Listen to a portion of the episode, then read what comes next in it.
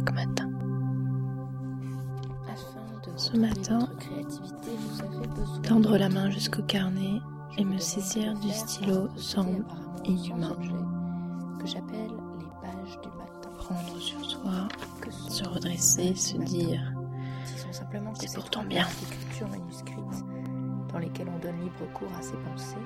et voir les pattes de mouche prendre de l'assurance.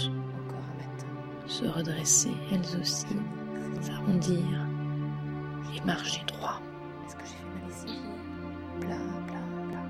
s'étonner de voir le stylo glisser et sentir sa conscience encore embrumée. Il n'y a pas de façon incorrecte de faire ces pages du matin. Ces vagabondages quotidiens ne sont pas censés être de l'art, ni même de l'écriture. J'insiste sur ce point, afin de rassurer ceux qui ne sont pas écrivains et qui veulent travailler à partir de cette Allez, allez, allez, papier, stylo, carnet, mes yeux encore pleins de sommeil, la feuille, la feuille est floue. Rien n'est trop insignifiant, trop bête, trop. Difficile ce matin de dérouler la moindre pensée. Il n'y a que des bâillements, la tête est lourde sur la main gauche, la droite s'active maladroitement, forme des mots parce qu'il le faut. Ça tire sur tout le bras, les doigts se crispent sur le stylo. Déjà une page d'écriture et pas la moindre pensée cohérente. Un bruit dans la cour, des volets qui s'ouvrent, quelques voix qui s'élèvent doucement.